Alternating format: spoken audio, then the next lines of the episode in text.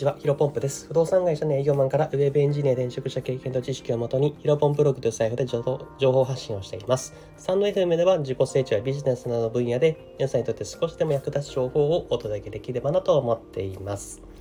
本日のテーマなんですけども、マーケティングで何か説明できますか？マーケティングと営業の違い、こういったテーマでお話をしていきます。で早速本題なんですけども、まあ、私はですね、えーとまあ、本業として、えーと、ウェブエンジニアの企業に勤めながらですね、まあ、ヒロンポンプブログというブログを運営したりとか、こういったふうにスタンド FM で、まあ、ちょっと少しでも皆さんに役立つ情報を、まあ、情報発信、まあ、音声配信を、えー、しておりましてですね、まあ、様々なビジネスを展開しているつもりでございます。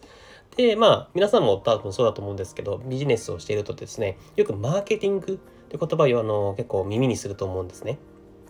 で、えー、とただですねこのマーケティングという言葉をですね、えー、例えばマーケティングという言葉自体をあんまり知らない高校生とかに説明してくださいって言われた時にパッとこのなんだろうな、えー、分かりやすく説明できる人ってなかなかいらっしゃらないかなと少ないんじゃないかなと思ってます。で、まあ、なんでこんなことが言えるかというとですねうんと、まあ、僕の前職の職場で、まあ、30人ぐらい集まってですね外部の人からセミナーを受けたんですよ。でその外部の方はですねもちろんビジネス的な、えーと、講師だったのでいろいろプレゼンをしてとか説明を受けた時に、えーとまあ、ある時にですね、まあ、序盤かな？あの会の序盤で、えーと、マーケティングで言葉を説明できる人いますか？意味知ってますか？っていうふうに僕らに問いかけたところですね、えーと、と僕らの社員の中でパッと手を挙げて答えたのがですね約1名ぐらいだったんですね。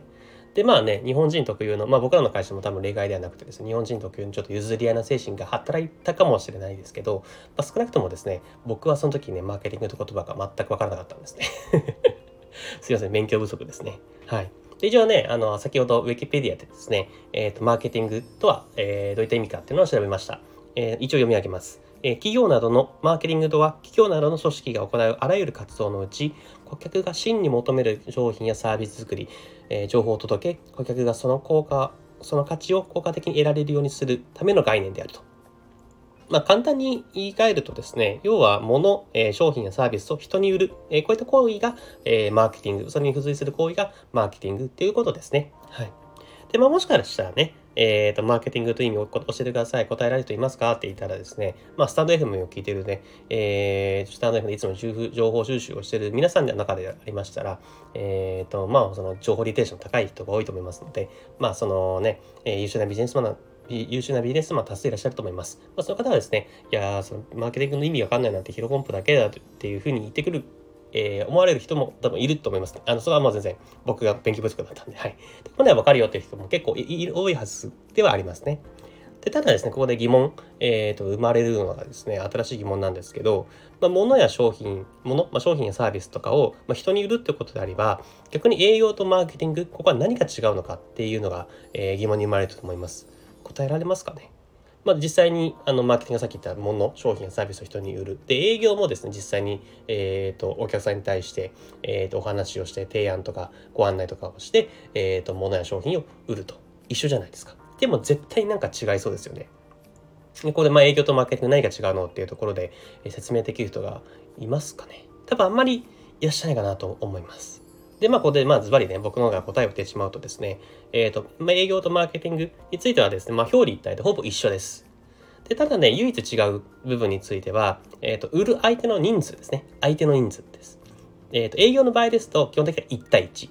まあ、多くても1対2。まあ、1組ですよね。えっ、と、まあ、取引先が、えっ、と、いらっしゃったら、まあ、その、なんか、えー、営業マンと部長さんと、まあ、その何人か3名とかいらっしゃると思うんですけど、まあ、1対1組ですね。で、マーケティングについては1対1以上。1対2なのか、1対100なのか、1対1万なのか、1対10万なのか。まあ、いわゆる1対 N ですね。えそれはもう不特定多数ですよと。まあ、1、2人以上、不特務以上の、まあ、1対1も売ることもありますけど、基本的には1対2以上ですね。えー、ところで、えー、と売っていく。まあ、大幅に、えー、と物を売っていく。多い人数に、えー、物を売っていくっていうのがマーケティングです。でここまでのね、話をね、えー、聞いた方、気づいた方もいらっしゃると思うんですけど、まあ、営業よりもマーケティングの方が圧倒的に難しいんですね。まあ、それはそうですよね。営業は1対1に売ればいいですけど、マーケティングは1対 N、え、ー、と、本当に1対1万とか、そういう人に売らなきゃいけないので、えっ、と、基本的にはですね、営業ができない、えっ、とですね、マーケティング、マーケティングができないというふうに、えっ、と、言われています。まあ、例えば分かりやすい例で言うとですね、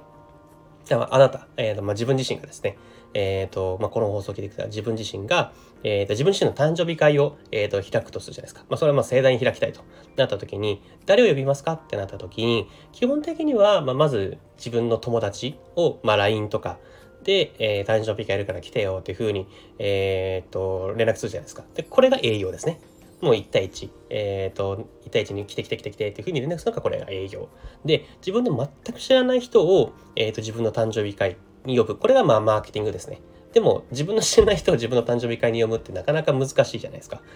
で、本当にさっきのウケデピーの言葉を借りる借りるとですね、顧客が真に求めるサービスや、え、商品を作り、その情報を届け、顧客がその価値を効果的に得られるようにする。まあ、つまりはですね、誕生日会に来てくれるメリットを自分で作り出して、それでまた、え、ー、と、集客もしなきゃいけないと。なので、まあ本当にね、身の回りの友達を呼べない人がですね、知らない人を呼ぶっていうのはほぼ不可能じゃないですか。まあ、自分たちのあ知り合いの友達を何人か呼んだら、まあ、それこそね自分たちのあ自分の誕生日会をメリットがあるものに作り出して、まあ、いうふうに集客のする方を考えればまあいいんですけど、えー、周りの身の回りの友達も呼べない人が絶対に他の知らない人を呼べるはずもないっていうのがこれが営業ができないとマーケティングができないと言われてる、まあ、ゆえんでございますね。ま、だからですね、まあよくですね、まあ学生さんの多いんですけど、まあ営業なんて誰でもできる仕事とか、なんか営業ってちょっとなんかダサい仕事だからちょっとつくの嫌だなっていう人も結構多いと思います。あのね、僕もまあもともと営業だったんで、確かにまあちょっと最初はね、そういった意見もあったというか、世間の声がそんな感じだったんで、ちょっと、うん、とか、まあまあ思いましたけども、やっぱ営業スキルというのはですね、マーケティングスキルに必須なんですね。で、本当にね、マーケティングスキルっていうのはですね、まあ自分が独立するときにやったら、えっ、ー、と、まあ自分で何かビジネスを始めたときにですね、ものすごく、えー、何でもうまくいきやすいというふうに言われてます。で、まあ、だって、まあ、考えてみるとそうなんですけど、まず商品作って、えっ、ー、と、相手がメリットある仕組みを作って、集客できる。まあ、こうしたらもう全然、なんだろうな、商品作って集客して売れるっていう工程が組み上がるんだったら、まあ、食いっぱけることはないですもんね。で、まあね、うん、あのー、今日お伝えしたかったのはですね、あのー、まあ、マーケティングとかともこういった意味ですよと。で、営業とマーケティングというのは違いますけども、まあ、基本的にはですね、マーケティングの営業はほぼ一緒だけども、まずはね、えっ、ー、と、マーケティングをいきなりやるっていうのは結構難しいので、営業スキル、まあ、うん、実際に営業の会社とか入っていくと、えっ、と、その後々、えっ、と、マーケティングにもつながってくるし、まあ、営業ですと本当にまあビジネスマナーとかのいろんなことを学べますので、営業というのはかなりメリットが多いですよというお話でございました。でちなみにですね、このお話はですね、僕があの大好きな、あの本当に、ね、ビジネス的な考えがものすごく素晴らしいなと思っているですね、ストックさんの代表者で、え、ー、と、ウェブコンサル事業をやっている株本さんという方のお話を参考にしましたので、ぜひ気になる方は調べてみてください。本日の話は以上となります。